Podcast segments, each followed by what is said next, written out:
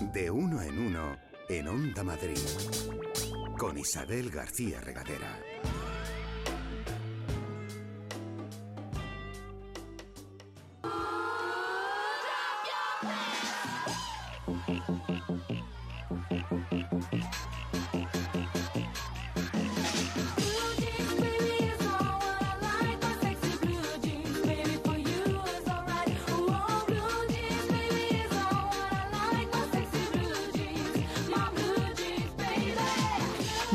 El programa de hoy con un juego de pistas.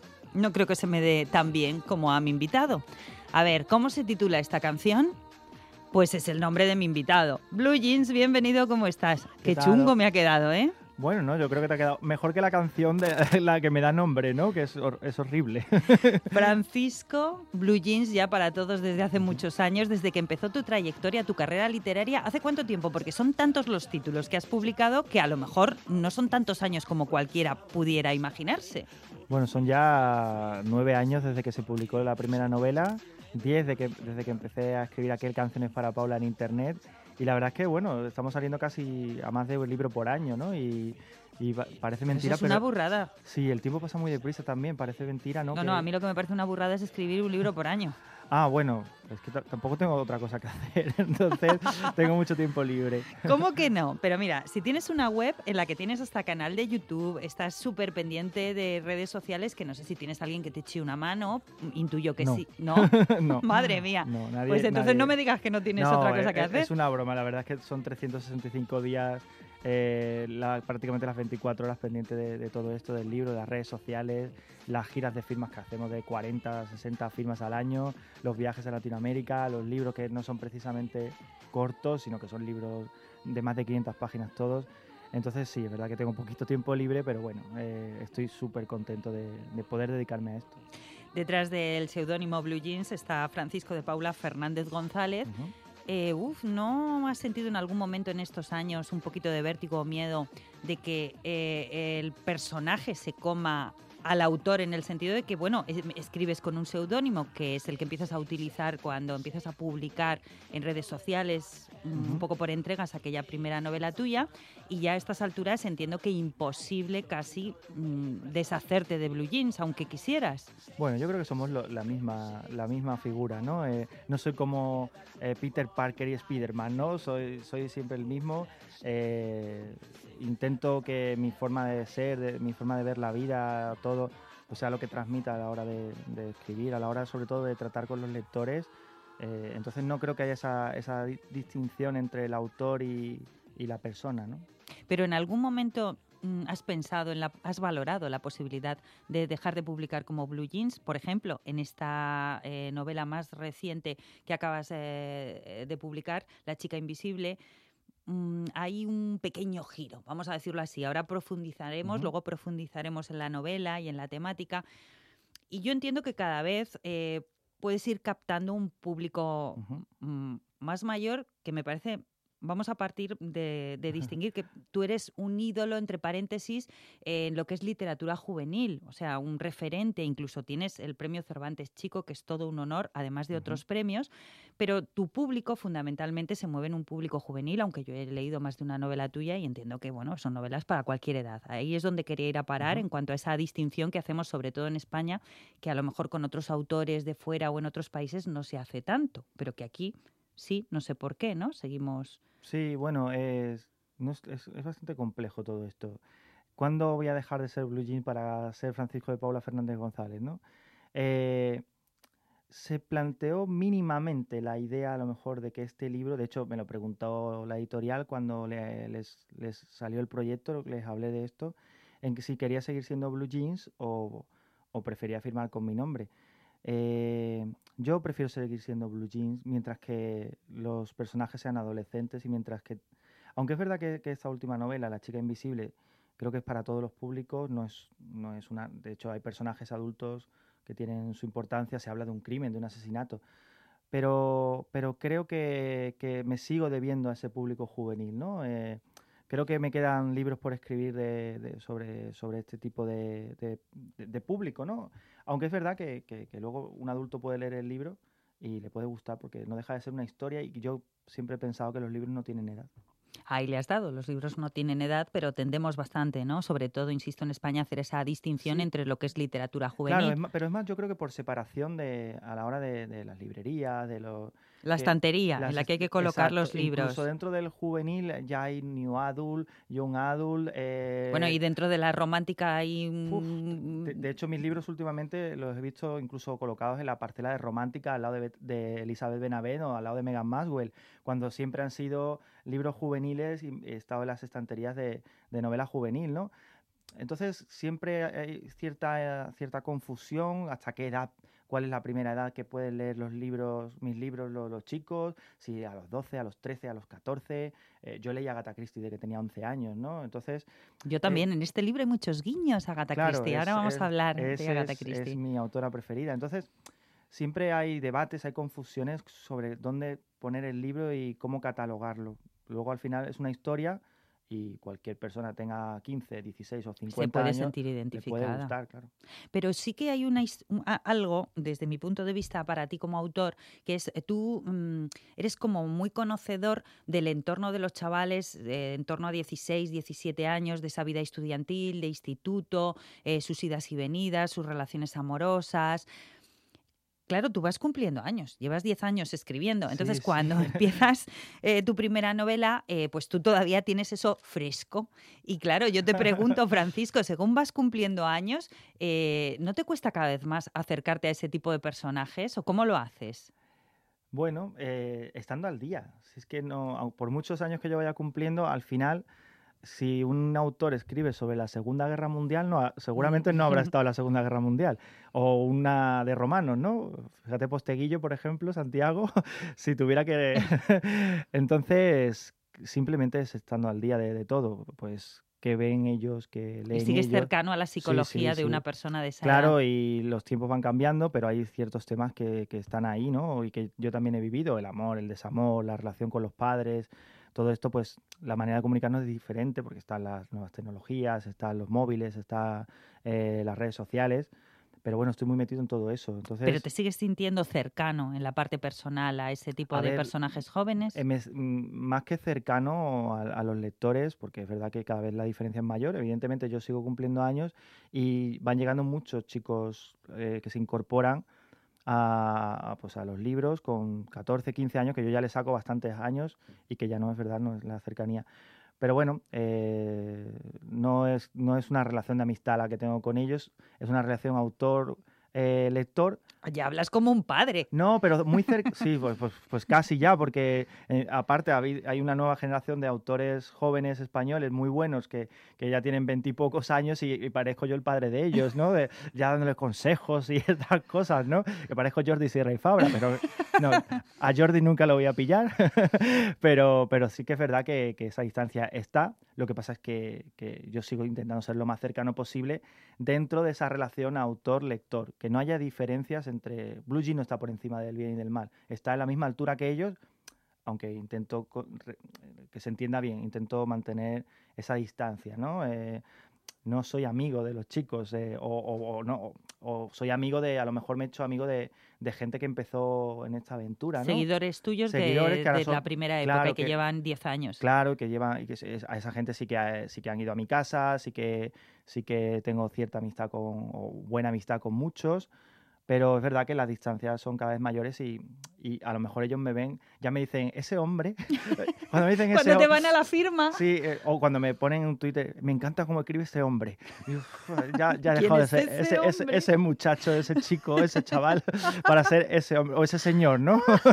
ya te llaman señor Claro, ya señor y de usted. Entonces, ya hay que, también hay que asumirlo. Pero tú interactúas mucho con tus lectores, o sea, lo que yo decía antes, tú tienes tu canal de YouTube, tú montáis concursos en los que ellos participan activamente, te sometes directamente a las preguntas que ellos te quieren hacer de manera directa a través de tu propio canal, al margen de las entrevistas promocionales. En fin, que eres muy accesible para tus lectores. Sí, es que creo que soy una persona normal y corriente y yo les debo todo a los lectores son la parte más... Esta marea azul que tienes ahí detrás de ti. azul que, hemos, rebautizado, ¿no? ellos son ya un ejército azul eh, de, chicos y de chicas que, que son lectores, que son gente activa, que es gente que, le gusta leer, que le gusta escribir, que ayudan a, otros lectores, que se conocen en las firmas. Y esto que tú dices me gusta, voy a redundar en ello, porque ese tópico que cuando vamos cumpliendo años que decimos, es que la gente joven no lee o es que los niños no leen. Perdona, o sea, eh, el ejemplo puede ser tu ejército azul, porque la cantidad de libros que tú llevas vendidos eh, dentro y fuera de España Sí, en Latinoamérica hay que considerar también siempre a los chicos latinoamericanos que muchas veces se les deja un poco al lado y son igual de importantes que los españoles. He estado seis veces ya allí, seis giras por Latinoamérica.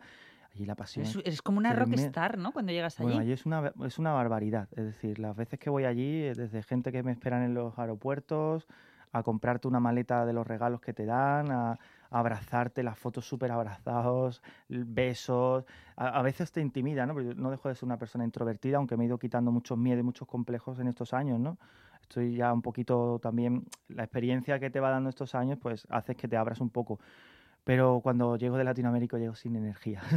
llego completamente, eh, con la energía totalmente exhausto eh, de la intensidad con la que viven allí todo.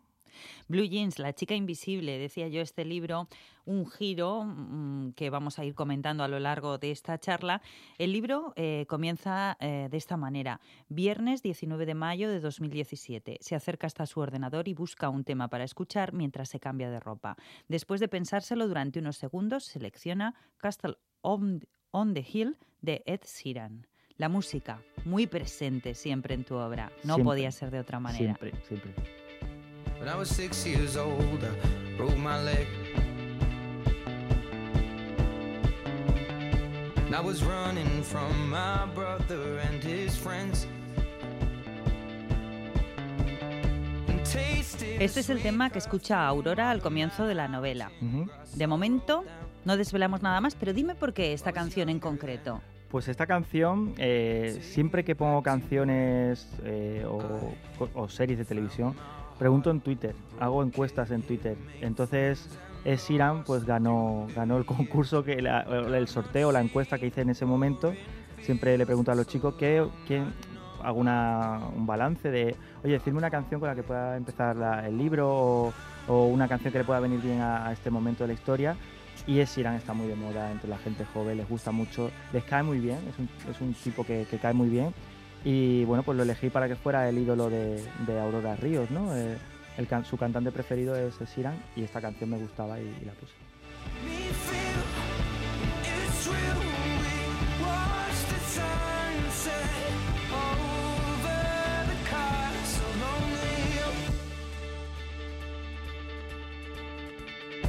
Fifteen years old smoking and rolled cigarettes.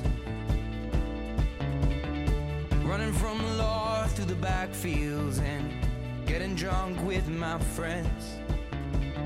Had my first kiss on a Friday night. I don't reckon that I did it right, but I was younger then. Take me back to when we found weekend jobs and when we got paid. We'd buy cheap spirits and drink them straight. Me and my friends have not thrown up in so long. Oh, how we've grown. But I can't wait to go home. I'm on my way. Driving 90 down old country lane. Singing to tiny dancers.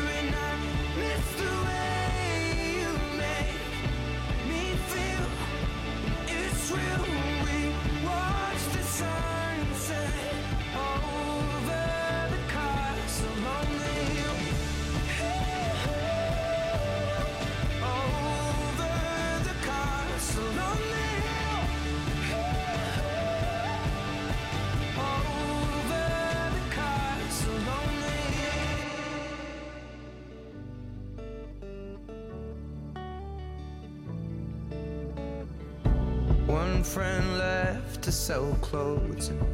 One works down by the coast. One had two kids but lives alone. One's brother overdosed. One's already on his second wife.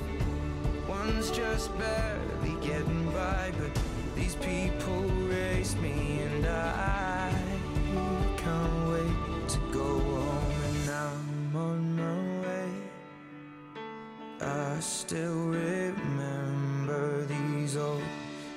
tree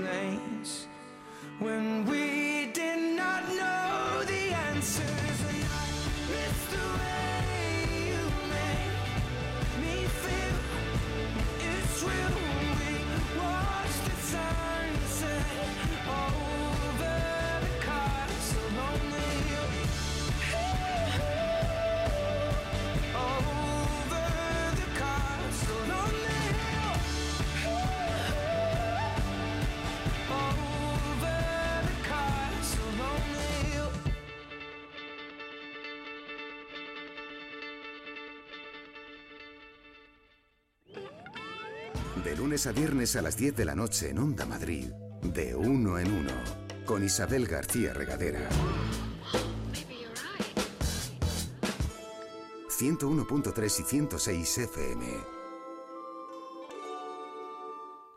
Hoy con nosotros en De Uno en Uno el autor Blue Jeans. Vamos a charlar de La chica invisible, su obra más reciente, la protagonista, bueno, una de las protagonistas, eh, bueno, protagonista.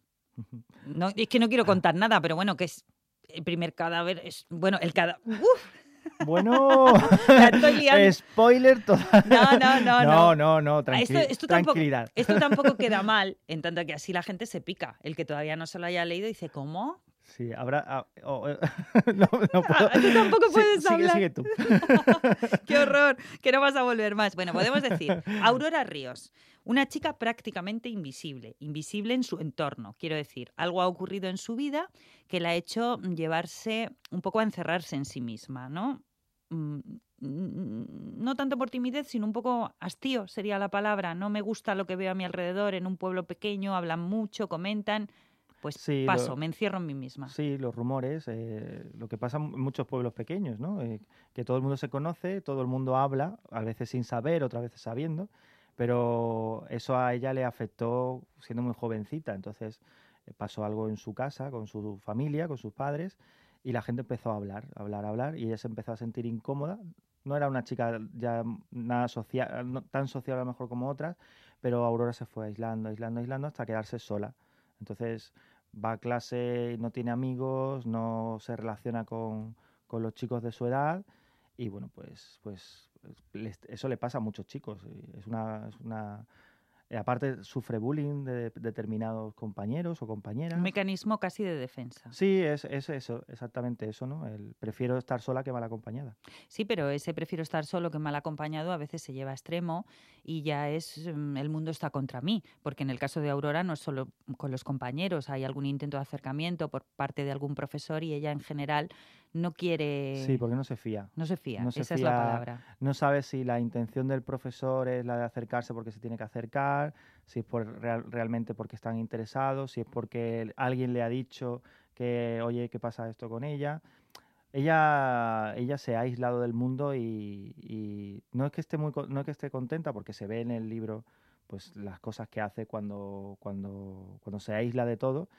Pero bueno, es que tiene una situación personal muy complicada y a esa edad pues todo te afecta muchísimo y te afecta más. Y creo que Aurora es el reflejo de, de lo que les pasa a muchos, a muchos chicos eh, hoy en día. Una localidad pequeña, in- Ujú. incido en ello, porque entiendo que, bueno, para contextualizar una historia como esta está muy bien, ¿no? Recurrir a un sitio pequeño donde hay luces y sombras, donde todo el mundo tiene secretos, donde nada o nadie es lo que parece. Sí, era... Esto ha sido... es que to- todo, ca- cada cosa del libro es que tiene como su historia, ¿no? Es, eh, han sido unos meses en los que cada cosa ha tenido su porqué y es la razón esa, ¿no? En un pueblo, pueblo pequeño o pueblo donde todo el mundo se conoce, pues es más fácil hacer este tipo de, de novela, ¿no? Eh, es un pueblo que no tiene nombre, además. Eh, en principio pensé en que fuera mi pueblo, Carmona. de No la líes, no la líes, Claro, luego- ese es el problema, que digo, a ver si, como dejo al pueblo también, pues a ver si alguien realmente se va a sentir ofendido o, o alguien se va a sentir identificado, que para nada, ¿no? Sin embargo, en mi cabeza sí que estaba las distancias, la- las situaciones, la- las casas, lo, ¿Tú hasta qué edad viviste en Carmona? Hasta los 18. Eh, a los 18 ya- años me, me vine a Madrid. Luego, esto de lo que estamos hablando y el contexto de la novela, que es el instituto, un instituto, Rubén Darío, que esto... mm, No existe el Rubén Darío, pero sí existe la harinera, en la que no hay ningún instituto en Carmona, pero sí existe esa harinera, además era la harinera de un amigo mío. O sea, que tienes muy contextualizado Totalmente, en tu sí, cabeza, en mi cabeza el está Carmona. entorno físico y, Sí, todo. el entorno es Carmona. Lo que pasa es que ni es Carmona todo, ni los personajes que salen tienen nada que ver con ningún habitante de Carmona, que no se enfade el alcalde, que no se enfaden los periodistas, que no se enfade nadie de allí, porque eso sí que es inventado todo. Aunque en mi cabeza, por, sobre todo por, por lógica y por, y por naturalidad, me aparecía el mapa de Carmona cada vez que tenía que llevar a Aurora a un sitio, ahí a Aurora o a, Ju- o a Julia o a Emilio, a un sitio, la distancia, por ejemplo, he hecho que la casa de, Aur- de Julia fuera más o menos como mi casa eh, en Carmona. Entonces, eso me venía muy bien, sobre todo a la hora de, ubicarte tú de dentro de la ubicarme yo novela, dentro de la claro. novela, claro, por- para que no hubiera luego desajustes en, a la hora de decir que hay un kilómetro de tal sitio a tal sitio y luego resulta que hay que, que me equivoco y en otra y pongo otra distancia que no tuviera sentido, ¿no? Entonces, eso sobre todo eh, me ha venido bien eh, tener el mapa de Carmona en la cabeza. Claro, pero esta novela tiene una dificultad añadida con respecto a tu trayectoria literaria anterior, porque como decimos, es un thriller, podríamos Ujú. decir thriller juvenil, lo que Sí, hablábamos antes de la estantería. Sí, un thriller juvenil. Es, es un thriller juvenil, aunque hay, hay- le- la investigación policial es lo principal. Ahí quería yo el, llegar. el asesinato de, de Aurora Ríos. Pero Esto lo has contado tú. Pero bueno, como esto pasa pronto, bueno, pasa en el capítulo 2 ya se sabe que, que la, la pobre lo ponemos en la sinopsis. que Vale, vale. No, es que como antes yo eh, estaba ya con el no- machete no, no metiendo... vamos a, no vamos a volver a ese momento. No, no quiero yo hablar ya más de muertos. Hombre, lo que tienen los thrillers es que uno empieza con un cadáver, so- un cadáver a los postres y nunca se sabe si puede haber uno o varios. A ver, el que me conozca y sepa que me gusta Agatha, Agatha Christie, Agatha Christie no tiene ni un solo libro con un solo crimen. Ah, Es Ya, que yo, vamos- como soy fan de Agatha vamos a Christie, por dejar- eso lo he vamos- dicho. Vamos a dejarlo ahí y que ya la gente lea y vea lo que pasa. pero- Escucha, pero luego eh, cosas que uno se puede preguntar, ¿vale? Esto es hipotético, no es tu novela. Eh, puede haber un asesino en serie, porque hay unas pistas ahí y uno se pregunta, mm, pues si el cadáver aparece de una determinada manera o aparece un objeto. Esto, esto me parece que está en la sinopsis, ¿no? Algo Espero, porque la- si no, pitiditos que pongan. No, o, o podemos estar ante un intento de ocultación, alguien descubre algo. Ahí está, para eso está la policía y, la, y, la, y la prensa, ¿no? Eh, que uno de los temas Uy, que la se- prensa. una- claro, uno de los temas que, que se habla es de la, del trato de la prensa, con todos los respetos a, a vosotros. Son temas muy de actualidad, todo esto de lo que sí, tú sí. hablas. Aparte, han ido pasando casos a lo largo de- del proceso que también me han ido sirviendo para ver cómo funciona tanto la policía, la UCO, la prensa, cómo trata los temas. Entonces, la prensa muchas veces se quiere anticipar, da datos que a lo mejor no debe de dar porque la policía no quiere que se den, entonces hay infiltraciones, hay... Y eso lo trato, es, es uno de los temas que se trata, ¿no? El tratamiento a nivel de prensa y a nivel de redes sociales. Que tú de además eres periodista, ¿no? bueno, me licencié en periodismo. Lo dejamos ahí. Eh, estoy muy, es, una- es vocacional, ¿eh? Es el- mi carrera yo creo que vocacional era periodista. y también lo intenté con derecho, pero, pero Pero es que ser- la, la literatura te, te ha llevado por delante. Claro, y además, por suerte, yo creo que nada, nada que hubiera hecho o conseguido en el periodismo me hubiera dado seguro tantas satisfacciones como me están dando los libros. Y, y aparte es que me, me divierto tanto escribiendo ahora.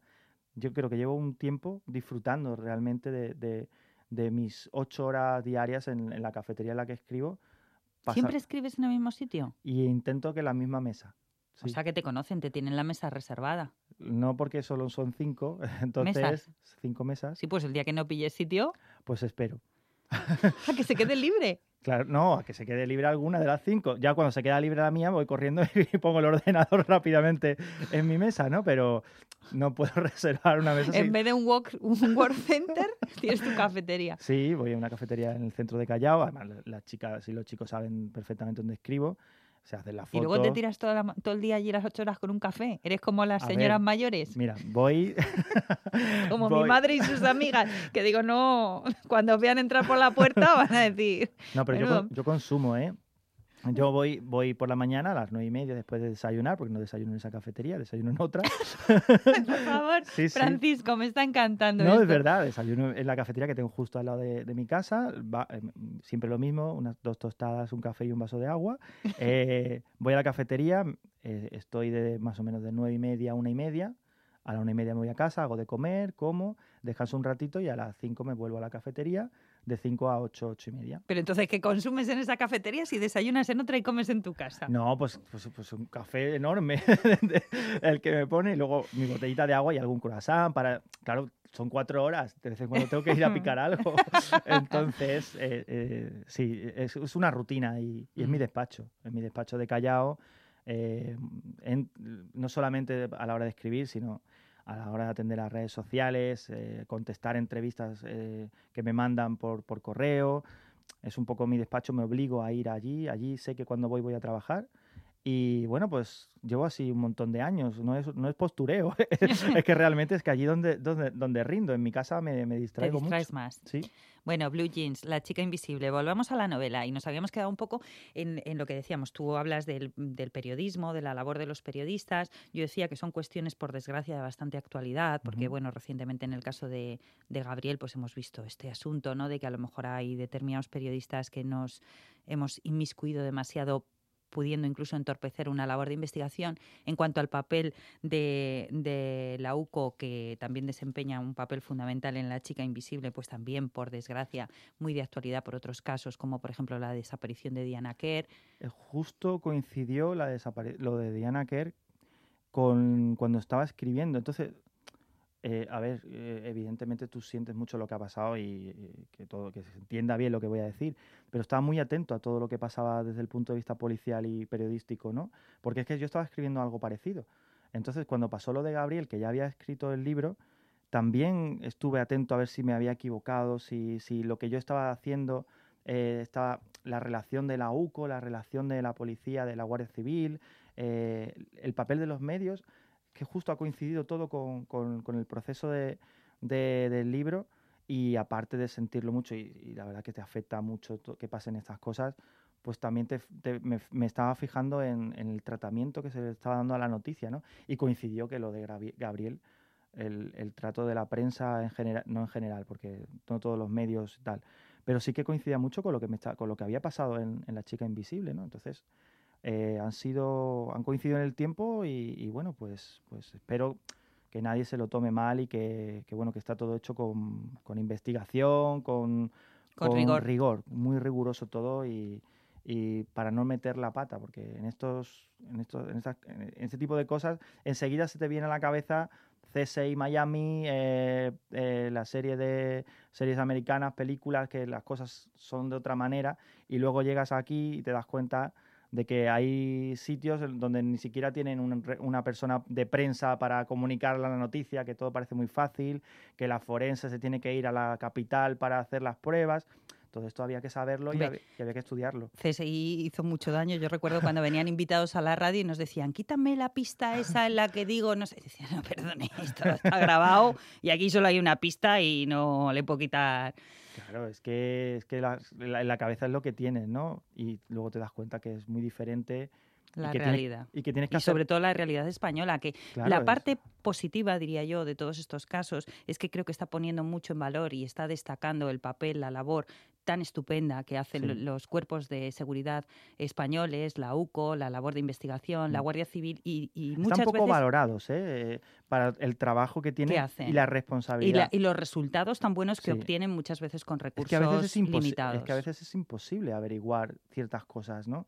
Y, y, y ellos lo, lo, pues es un trabajo tremendo, ¿no? Aparte, cada vez hay más tecnología, cada vez ellos consiguen más cosas y, y no, no, siempre tienen el, el, como tú has dicho, ¿no? los medios suficientes como para como para, pues, para conseguir todo lo que todo lo que pretenden.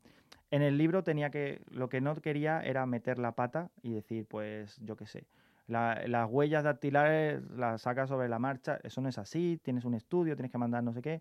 Y para eso pues he tenido la suerte de que mi padre y mi madre pues no que sean especialistas, pero, pero bueno, mi padre es procurador, mi madre pues, le ayuda toda la vida, entonces todo el tema procesal, judicial, forense, eh, policial, pues, pues es que lo tenía en casa. Entonces ellos me han, han leído la novela, me han ido asesorando y han sido muchas horas de conversación con ellos para, para no equivocarme.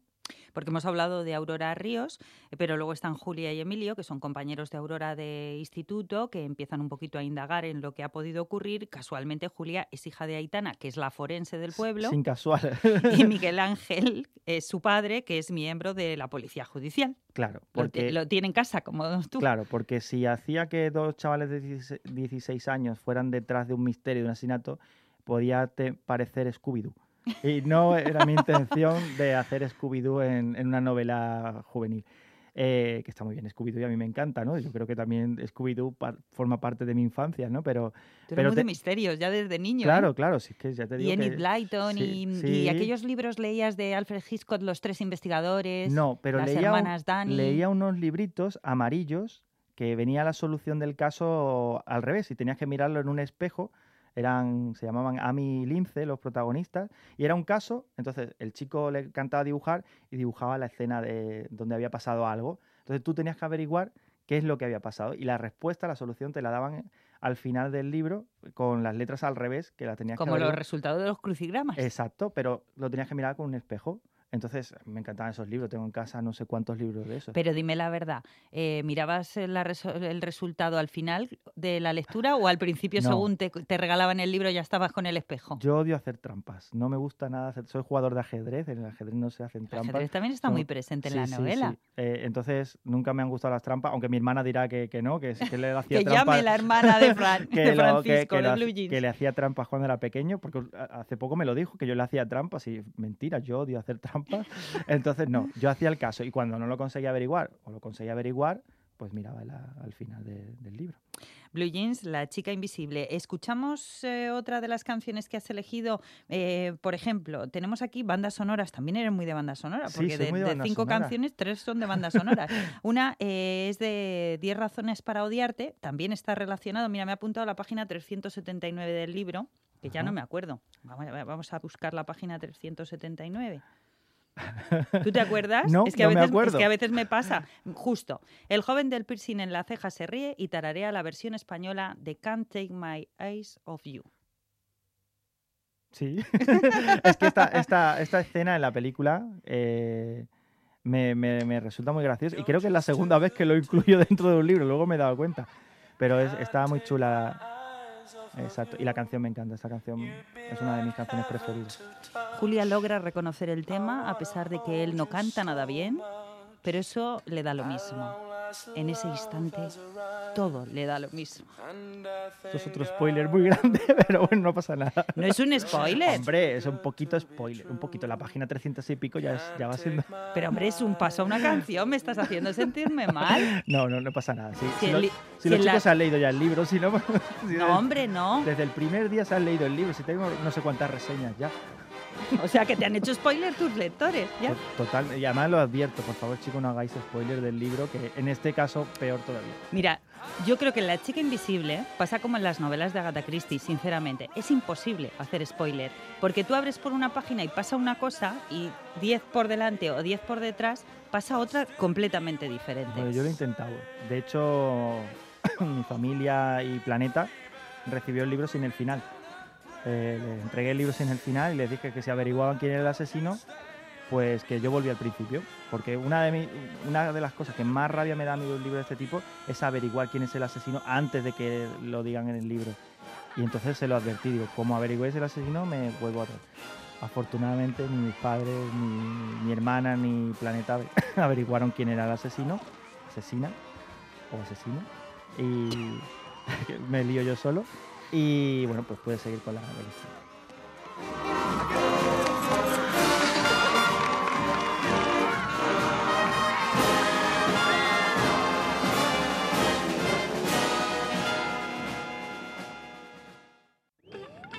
Tiempo para disfrutar de una buena conversación y la música como acompañante. De uno en uno. En Onda Madrid, con Isabel García Regadera. El libro es curioso también cómo está planteado, porque es como si fuera un diario fechado, datado. Cada día pasa una cosa, pero hay algunas alteraciones temporales. Sí, siempre he sido muy de flashback. Eh, me ha gustado incluir flashback en los libros. Y lo de las fechas es un pequeño truco para no liarme yo. cuando a la hora de escribirlo, le- cuando, claro, son setenta y tantos capítulos, a veces te haces un lío tú mismo, ¿no? A veces porque incluso tienes que dejar cuatro o cinco días sin escribir o, o no te acuerdas de... Y la fecha, tener la fecha, saber que, que esto pasa el día 19 de mayo, el 21, pues me ayuda a mí, también ayuda al lector para orientarse y para, por si dejas de leer cuatro o cinco días, oye, pues mira, pues esto fue, pasó tal día y tal. A veces en los libros no te das cuenta en qué día está pasando las cosas, es decir, no sabes si ha pasado un día, si ha pasado dos, y, a- y este pues lo feché, lo feché para, para que todos lo tuviéramos más, más cómodo. Intento, intento dar el mayor número de comodidades al lector, incluso la, la guía de personajes que hacemos al principio, por si Que alguien... es muy de Agatha Christie. muy de Agatha Christie, por si alguien se olvida de quién está el personaje, pues lo busca al Lo principio. consultas. Claro. Entonces, eh, los flashbacks, pues mm, siempre me ha gustado escribir flashback porque me, me dan pie a explicar cosas del pasado de los personajes y, y no siempre puedes contarlo todo en el, en el momento presente, en el momento que están pasando las cosas. Entonces el flashback me viene muy bien y, y me gusta, me gusta utilizar. Ahora que has dicho esto de hablar del pasado, de los personajes, eh, eh, tú en tus obras anteriores te caracterizas por haber hecho varias trilogías. Es decir, eh, cada vez que leemos una novela de Blue Jeans, de alguna manera como que intimamos con unos personajes y nos apetece saber más de su pasado y de su futuro. ¿Qué va a pasar con la chica invisible? Uf. Pues no lo sé. O, o sí lo sé, pero no te lo voy a decir, no te lo puedo decir. Pero bueno, Eh, tú no has venido aquí a hablar de tu libro. Sí, estamos hablando del libro, no del, no del próximo. a ver, eh, es que es una pregunta Eso es que hay algo en la cabeza. Eso es que la- estás en la- trabajando en algo. Eh, mira, el, el libro lo acabé en- de corregir en enero, febrero, más o menos, De 2018. de 2018, y en enero, febrero empecé con lo siguiente. Es decir, no, no, no pasó ni tres días desde que... ¿Tú eres una máquina? No, es que tengo que hacer cosas. Es decir, si no escribo, ¿qué hago? Me quedo en casa viendo, o escuchando la radio, o viendo la tele, sí, pero no soy de, de eso. Necesito irme y seguir. Y con- Mantener esa rutina, ¿no? ¿Te cuesta más retomar la rutina si la rompes que no romperla? No, o lo que me cuesta es estar sin hacer nada. Entonces, eh, por suerte, estoy en una época de fluidez tremenda, eh, creativa. Es decir, tengo no sé cuántas ideas en la cabeza de cuánto, no sé cuántos libros. eh, entonces, el tiempo que pasa entre que acabo de un libro que se está corrigiendo hasta que empiezo la gira de firmas, que, suele ser empezar en abril y acabar en julio, pues esos dos meses, tres meses, escribo. Eh, he empezado a escribir cosas que no han salido o que, no o que ni siquiera he planteado la editorial y hay cosas pues, como La chica invisible que lo empecé a escribir en febrero cuando todavía no había salido el tercero de algo tan sencillo. Entonces, esta producción, esta fluidez, pues no sé si es porque escribo todos los días y, o porque la cabeza la tengo ahora mismo más despejada o porque ahora mismo está fluyendo muy bien todo. Yo creo que es porque a ti te gusta mucho el tema del misterio y con la chica me- me lo invisible, muy bien claro, has pillado un filón un poco distinto que, ojo, que en esta novela sigue viendo sí, amor sí. entre los jóvenes, amor entre los adultos, amor que no falte, que tú eres, mm, ¿eres romántico tú en lo personal? Eh, a ver, Amor, desamor, porque claro, el amor lleva implícito las dos caras de la moneda, desengaños, yo soy... soy- yo traiciones. soy- intento que... que aquí hay traiciones, secretos, Uf, Sí, es, es que eso es un pueblo. Es que en los pueblos pasan es la muchas- vida. Sí, pasan muchas cosas. Y yo romántico, pues creo que mi novia es más romántica que yo. Yo soy más romántico en los libros. que- que- que la- En la ver, vida real los detalles los, creo los que, me, que me he ido no agriando, porque tampoco estoy- me voy agriando. Uy, te llama pero- el señor y se te ha agriado el carácter, pero por favor. No, no, me refiero al. Creo que el que, el- que, intento de vez en cuando, pues alguna sorpresa, alguna cosa. Pero ella, ella es más del día a día, ¿no? Más de tal. Soy un poquito más más reservado, ¿no? Más. ¿Y, y en tus novelas hay algún guiño así específico a tu pareja? Que Sí, ella, o sea, claro. ella los sabe. Sí, sí, claro, claro, claro. Hay guiños, a- no solo a mi pareja, sino a familias, amigos, eh, cosas que me gustan. En este libro, por ejemplo, hay, un- hay un guiño. Mucho cine también. Sí, hay un guiño a Op- Operación Triunfo, por ejemplo. Eh, sí, son cositas que voy, que me puedo permitir el lujo de, de soltar. También apoyar a, gente que a lo mejor está empezando y si lo nombras en tu libro, pues a lo mejor lo van a ver 50.000 personas, ¿no? Entonces, si tú puedes echar una mano, pues, pues echas una mano y, y todo que sea real, ¿no? Que forme parte de la realidad. Cuando nombro una marca no es que me patrocine esa marca, porque jamás he cobrado de una marca ni nada. Simplemente es porque esa marca la están utilizando los jóvenes o, o porque creo que para dar realidad a la historia, perdón, tengo que hablar de cosas reales. Vamos a escuchar otro tema de otra banda sonora mm, de Pequeñas Mentirosas. Tengo miedo, o sea, es el comienzo del capítulo 21, página 164, pero no, no me atrevo ya. Adelante. No, no, adelante Lourdes Mercado, que está en la realización técnica, O sea, que ponga la canción. La culpa es de Lourdes al final, pobre. No, la canción la pone ella, pero dime tú por qué está la canción. Mira, esta canción es de una serie que, que yo empecé a ver hace unos años para, porque se puso de moda entre la gente joven y luego me enganchó. Eh, creo que son 7 8 O temporadas. sea, tú lo veías por labores de documentación. Totalmente. Y al final me enganchó. ¿Qué pasa? Que no entendí nada del final de la historia, ni, ni de la serie, ni nada. Pero bueno, Pues ha- menos mal que te enganchó. sí, sí, pero es que los guionistas se les fue la pinza muchísimo. Entonces, eh, como sé que le gusta a los chicos, hice una encuesta en Twitter sobre cuál era de las protagonistas de Pequeñas Mentirosas gustaba más. Y ganó Aria. Entonces, uno de los personajes físicamente se parece, se parece a Aria de Pequeñas Mentirosas.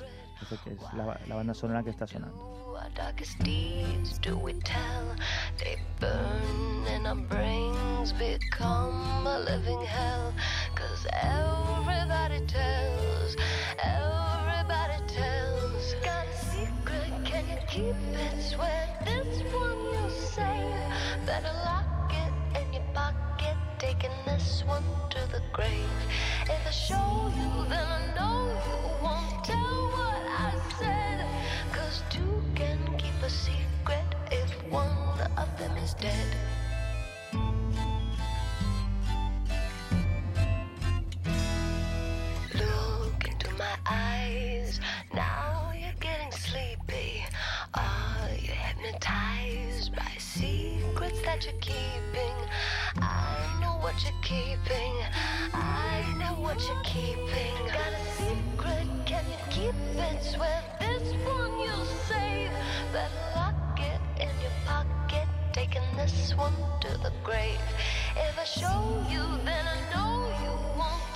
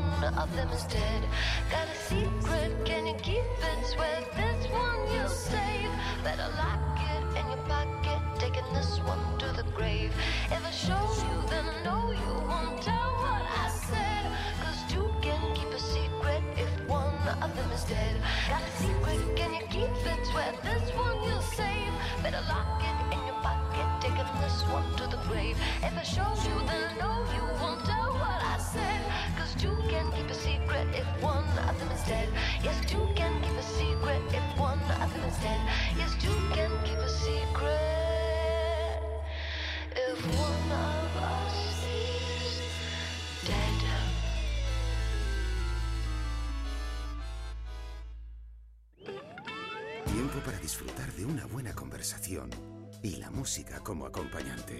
De uno en uno. En Onda Madrid, con Isabel García Regadera.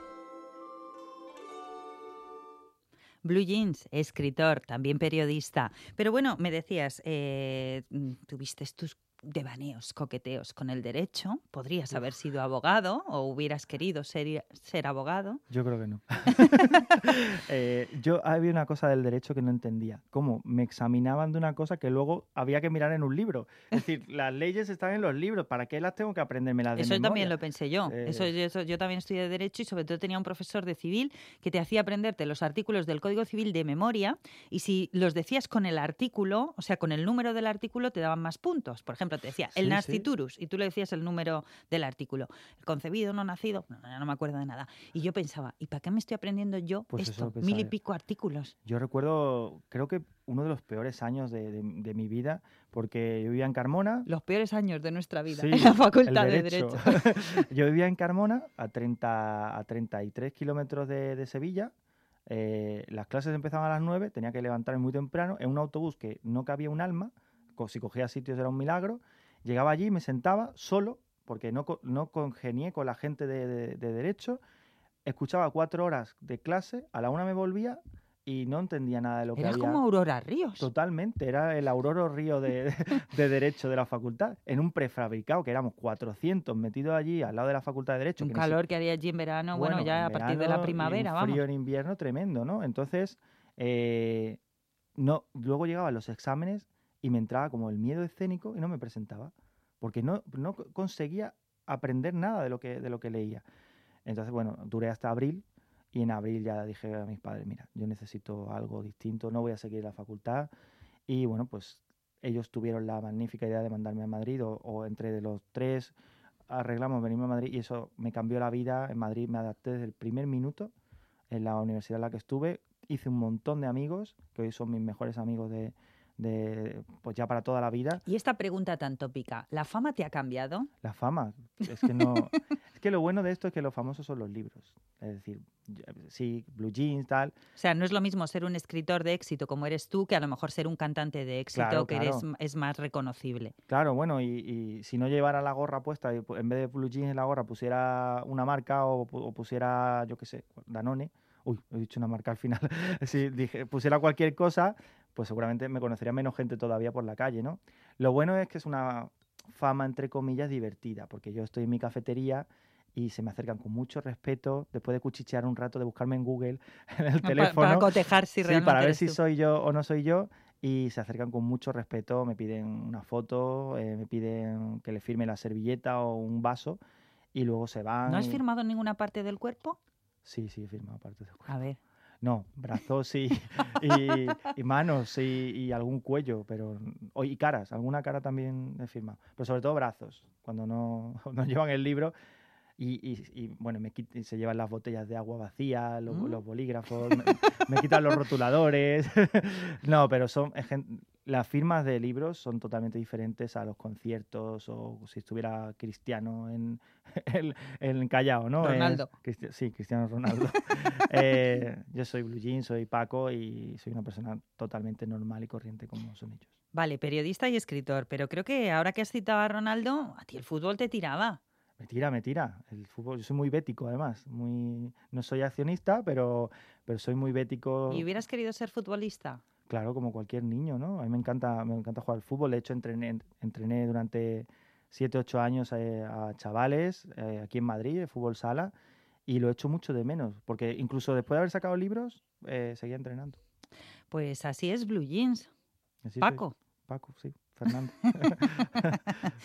Vamos con una pinceladita musical de fondo de otra banda sonora, Una mente maravillosa. Mm.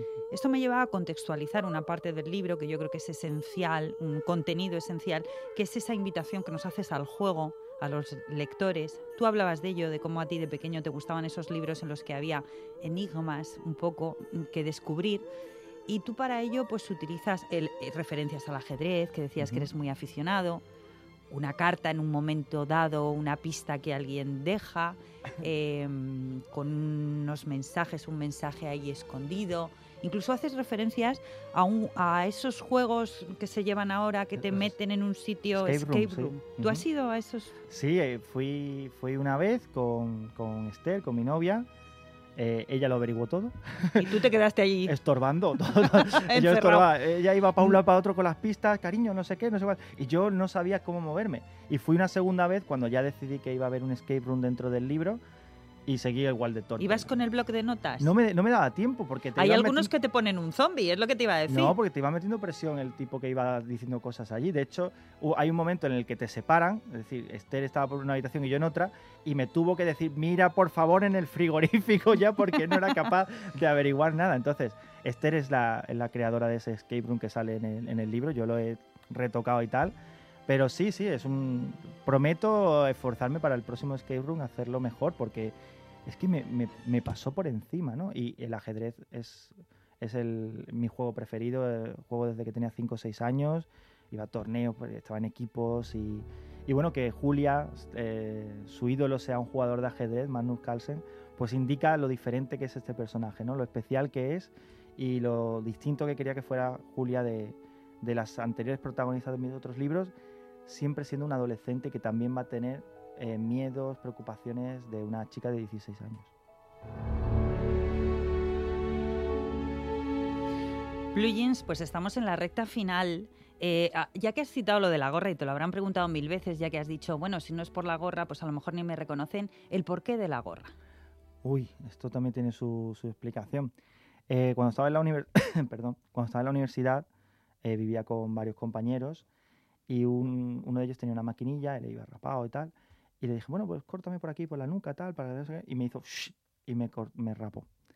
Desde entonces pues empecé a llevar la cabeza rapada durante unos años y cuando empecé a entrenar a chavales tenía la cabeza rapada. Entonces a mí me daba como cosilla, digo, a ver la impresión que le puedo causar a un padre que aparezca un tipo con la cabeza rapada, que no tiene nada de malo, pero bueno, eh, eh, era mi impresión, ¿no? Y entonces empecé a llevar gorras habitualmente y cuando salió Canciones para Paula tenía la cabeza rapada también. Entonces no sabía qué impresión podía causar, a- porque a mí no me conocía nadie, nadie sabía quién era yo la, impresión que podía causar al lector, a gente más joven que yo y tal. Y hablando con la persona de, de Berés, que me lle- que llevaba la prensa, le dije, ¿me pongo algo en la cabeza? Me dice, ponte lo que quieras. Y me voy a poner una gorra. Bueno, me voy a poner un gorro. Pero claro, con un gorro de lana, un calor bestial. Entonces empecé a ponerme gorritas y bueno, ya se han convertido en, en Sí, una signo señal. de identidad, Sí, ¿no? Una señal de identidad. Bueno, pues Blue Jeans, ha sido un placer. Igualmente. Enhorabuena por la chica invisible. Muchas gracias. Al final me has dejado con la miel en los labios sobre si vamos a seguir, no sé si trilogía o qué, pero... Bueno, vamos poco a poco. De momento hay un libro y cuando lean, yo creo que cuando los chicos lean el final, sabrán si hay una segunda parte o no. A ver si esto va a ser como los 10 negritos y no nos van a quedar personajes. Bueno, hay personajes de sobra. Ay, bueno, Blue Jeans, un placer, muchísimas Igualmente, gracias. Nos despedimos con Malú. Malú, esto, esto ya mm, no es banda sonora. Malú, ¿por qué? Para la despedida. Hombre, Mal- Invisible. Por la Malú, chica invisible, claro, claro. Malú justo saca Invisible cuando ya está decidido el título y tal. No solo Malú, eh, es que Javier Sierra, el premio Planeta es el fuego invisible. Todo es eh, invisible esta, esta Eloy temporada. Moreno saca Invisible. eh, hay, hay como cuatro o cinco títulos con la palabra invi- invisible. Y digo, "Ay, que- es que no puede ser. Es tendencia. Es tendencia. De hecho, Javier dice que es el adjetivo de moda, ¿no? Entonces Malú sacó su disco Invisible justo cuando estaba escribiendo el libro. Pues con Malú nos vamos. Lourdes Mercado en la realización técnica. Blue Jeans, gracias. Un placer, gracias.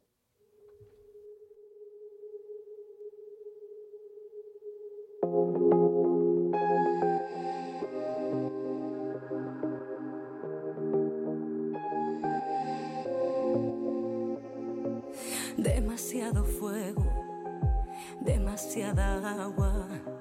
Brilla más el miedo con las luces apagadas.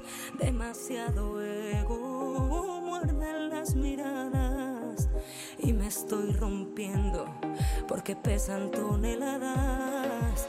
Quiero el poder de desaparecer y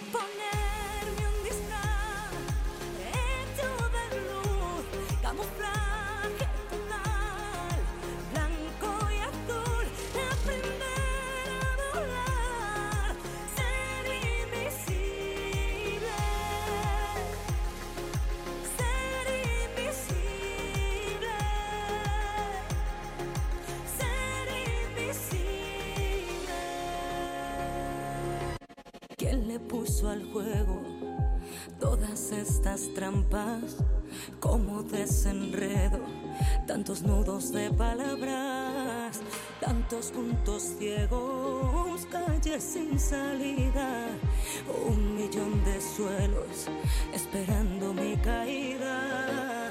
Quiero el poder de desaparecer y